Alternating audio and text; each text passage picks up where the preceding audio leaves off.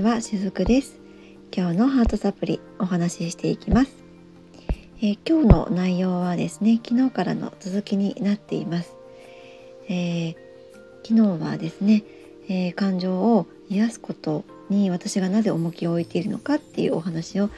せていただきながら感情っていうものは、え私たちにこう体を壊したりメンタルを壊すようなことをしてあの感情のコップがいっぱいいっぱいになっている、まあ、それをシグナルとして、えー、発してくれているんですよっていうお話だったりですね。あとはその時が自分の内側と向き合う最大のチャンスでありタイミングなのですよっていうお話をさせていただきました。で今日はその昨日の続きになるんですけれどもこういったその感情を癒していくことがどういうふうなことにつながっていくのかっていうと最終的にはえー、世界平和につながると私は考えているんですね。えー、それはですね、まあ、この未消化な感情ですねそのほとんどが怒りなんです。けれどもそれはその怒りとして認識できるような形で私たちの中にいるわけではないんですね。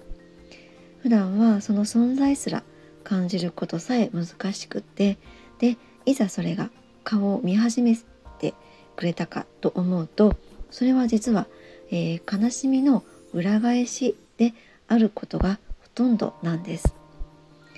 えー、怒りの裏側にあるのがですね悲しみだなんてちょっとこうピンとこないかもしれませんね。だけれどもこの怒りっていうのは相手に理解されなかったとか受け入れてもらえなかった、まあ、そんなこう悲しみが先にあってでその悲しみはもう自分ではこうどうにも対処できないのでで処理できないままずっと自分の中にそれを抱き続けた結果それがいつしか怒りへと変わっていくんですではなぜこの怒りへと変わっていくのでしょうか？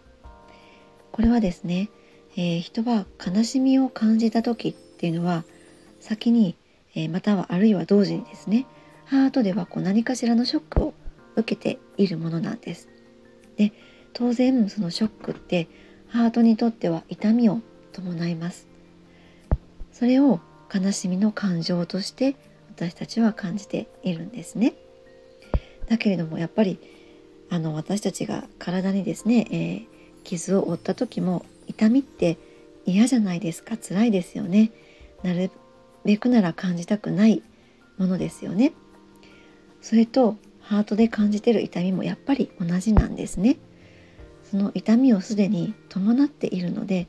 なかなかこの悲しみって自分一人ではこうどうにかできるものではないことの方が多かったりするんです。えー、例えば失恋とかもそうですよね。その失恋ねその瞬間ハートは傷ついています。けれども傷が深すぎて泣けなかったりとか普段通りに過ごさなければならないような環境にいたりするともう自分でこう自分をごまかしながら生きてしまったりするんですね。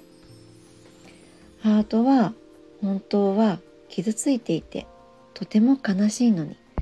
表面的にはそれを周りに悟られまいって繕ったりあとはやはりこう自分もそれを感じてしまうと苦しいから自分でも見てみぬふりをしてしまったりですねそうするとその悲しみがそこに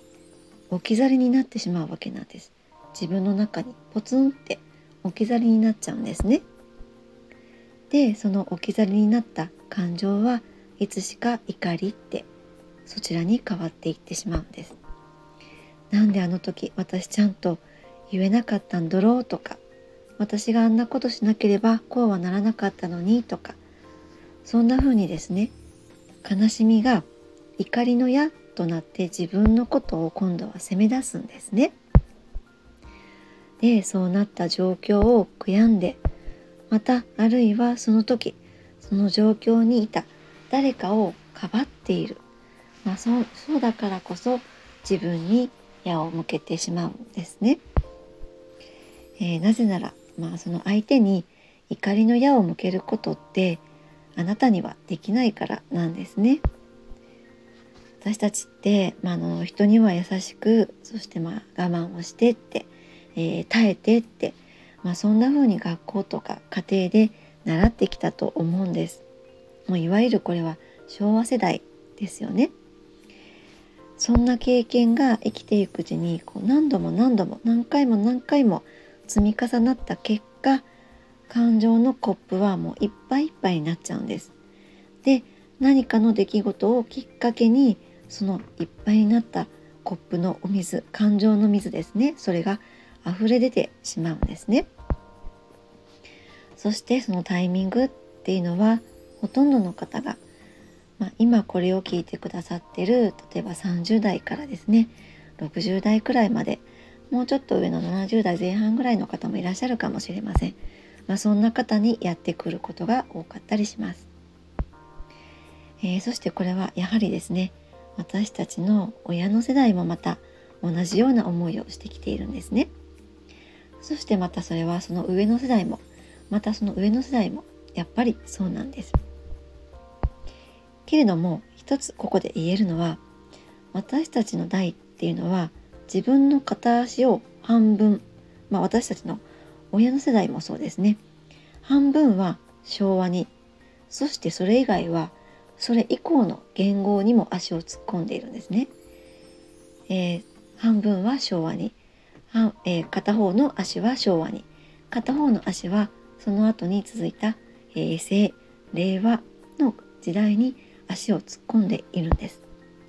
つまりそれは私たちの代でそのループを止めることもできるっていうことが言えると思うんですね。